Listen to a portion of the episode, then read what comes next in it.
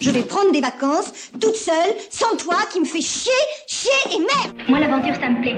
Tu m'emmènes Fais ta valise, Henri. Relié à la tour de contrôle. Il sera dans la- l'aéroport dans quelques minutes. La route est longue, mais l'aventure est au bout.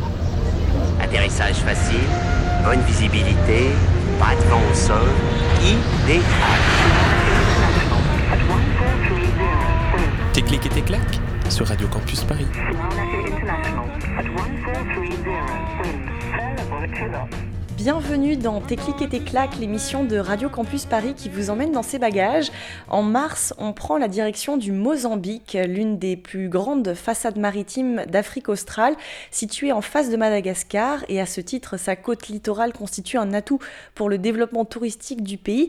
Mais grâce à ses sous-sols riches en minerais, ses réserves de gaz et le commerce de coton, le Mozambique a surtout toujours représenté un territoire stratégique de l'océan Indien, ce qui explique que le pays ait été tantôt occupé par les Arabes, tantôt par les Portugais, mais aussi surtout convoité par les États-Unis et l'URSS pendant la guerre froide.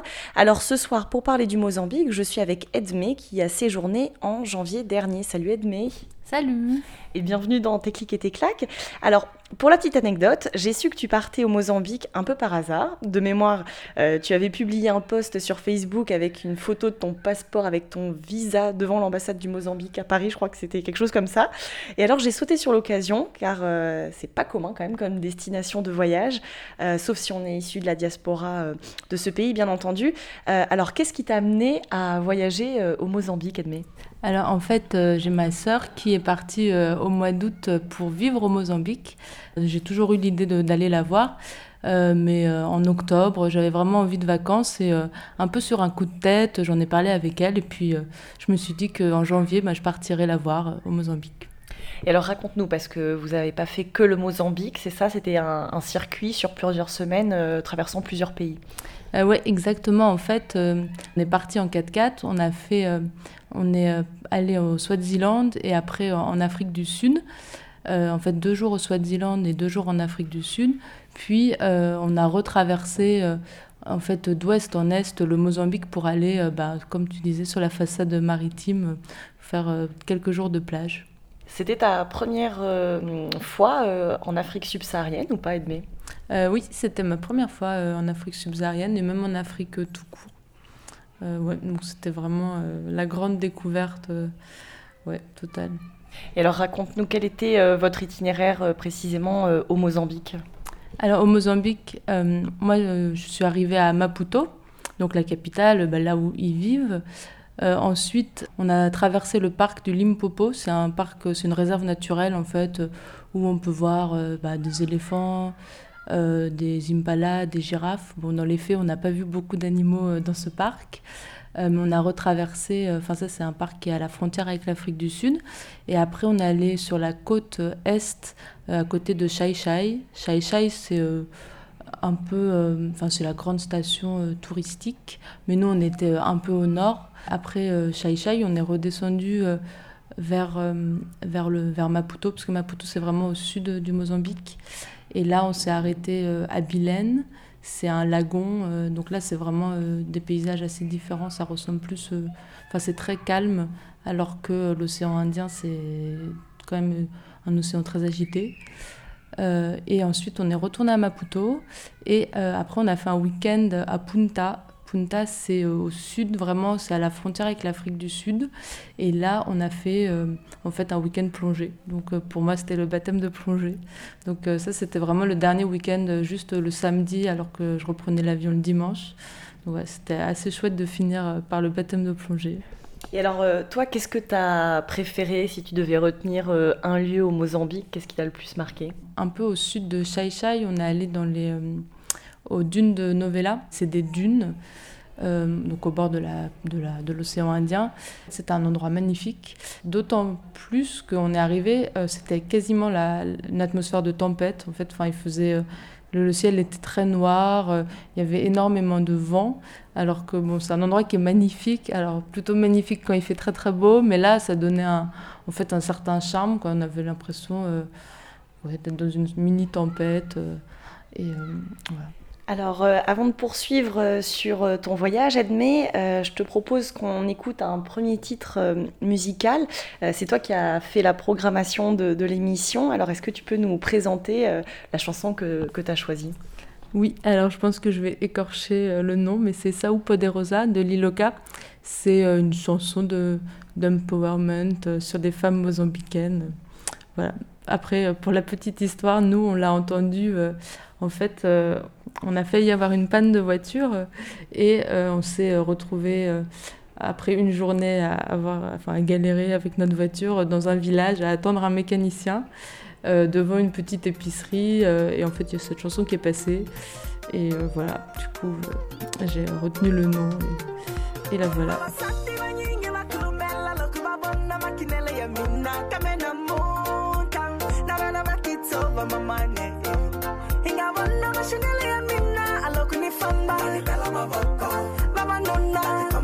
So poderosa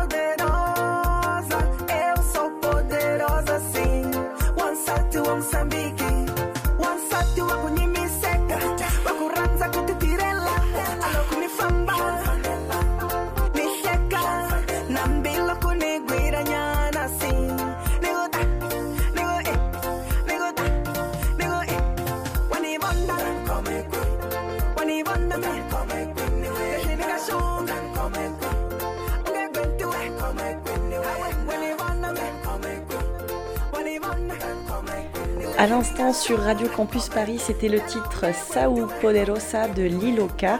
Vous écoutez toujours Tes clics et tes claques et ce soir avec Edmé, on parle de son voyage au Mozambique.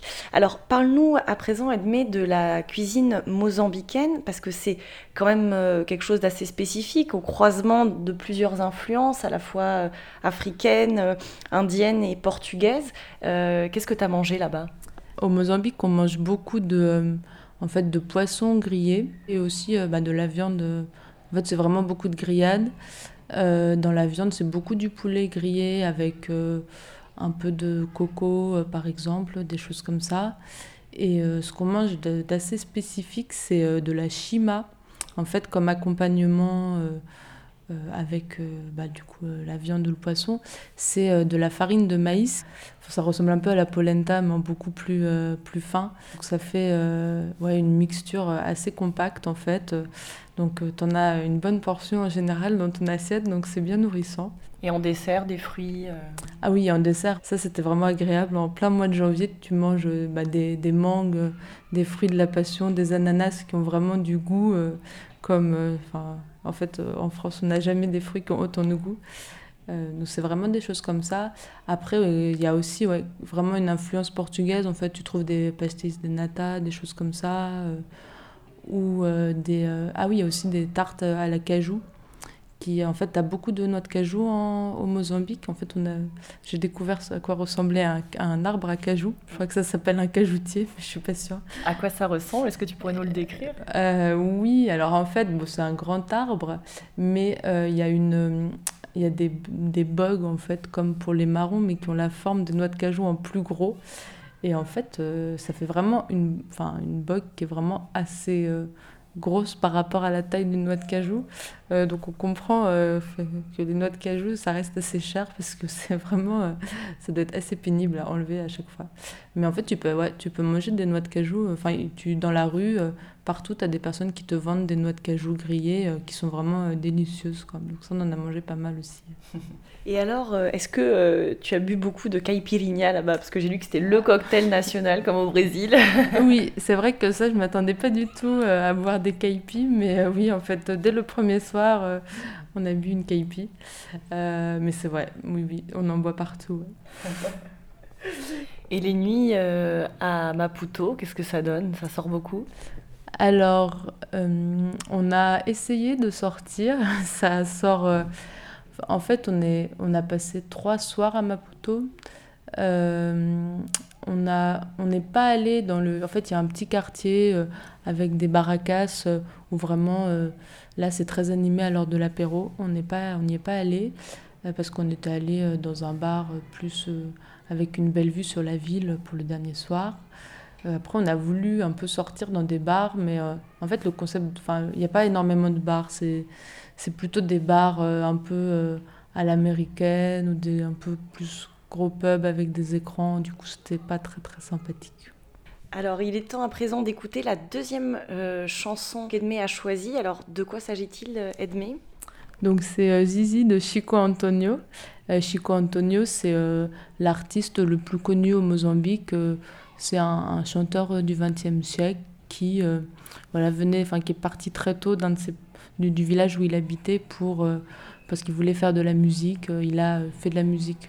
Il est parti en France étudier la musique. Après, il est revenu dans, dans les villages d'où il venait pour vraiment s'inspirer des rythmes traditionnels. Il en a fait un mélange.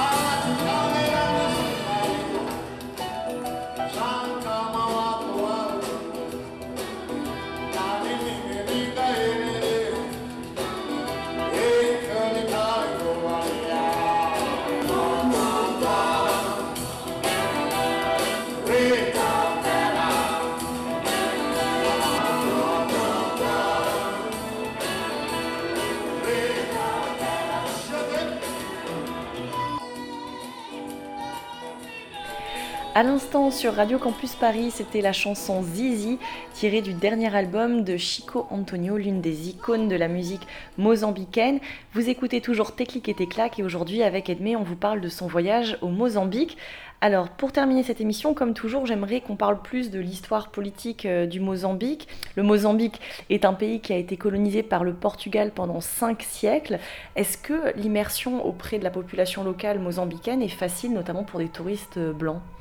Oui, en fait, euh, je ne sais pas si on peut vraiment parler d'immersion, mais euh, j'ai trouvé euh, les Mozambicains, ils sont vraiment en fait hyper serviables. Quoi. Enfin, c'est, il y a eu donc la journée où on a failli avoir une panne, et, et en fait, on s'est retrouvé dans, une, dans une petite ville où on connaissait personne, et, et on a demandé, en fait, on n'avait pas de réseau de téléphone ce jour-là, parce que le, réseau était coupé dans tout le Mozambique pour, avec l'opérateur qu'on avait sur nos téléphones.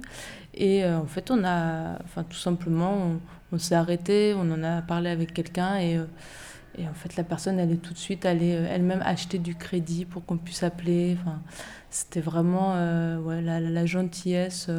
et en fait, c'était comme ça tout le temps. C'était vraiment, ouais, il y a vraiment une bienveillance, j'ai trouvé. Et alors, euh, comme c'était euh, une ancienne euh, colonie portugaise, on y parle donc portugais, c'est d'ailleurs le premier pays lusophone d'Afrique devant l'Angola, mm. mais on recense quand même 43 langues, si je ne me trompe pas, dont la principale est l'Emakua.